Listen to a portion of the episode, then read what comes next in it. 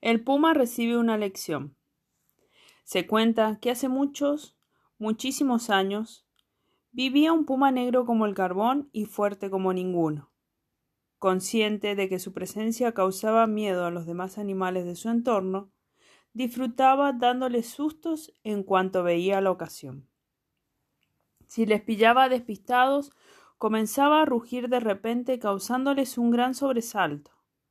Otra de sus aficiones favoritas era trepar a los árboles y saltar sin hacer ruido, tan cerca de ellos que salían corriendo aterrorizados.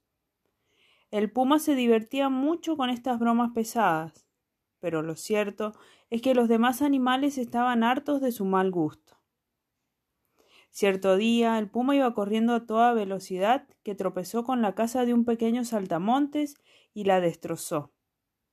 El saltamontes se enfadó muchísimo.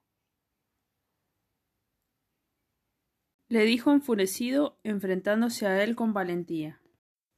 El puma rugió con tanta fuerza que se le oyó a cien metros a la redonda. Chilló el saltamontes quedándose casi afónico del esfuerzo por parecer amenazante. El puma se disponía a largarse sin dar su brazo a torcer sin ni siquiera pedir disculpas. El saltamontes estaba enfurecido.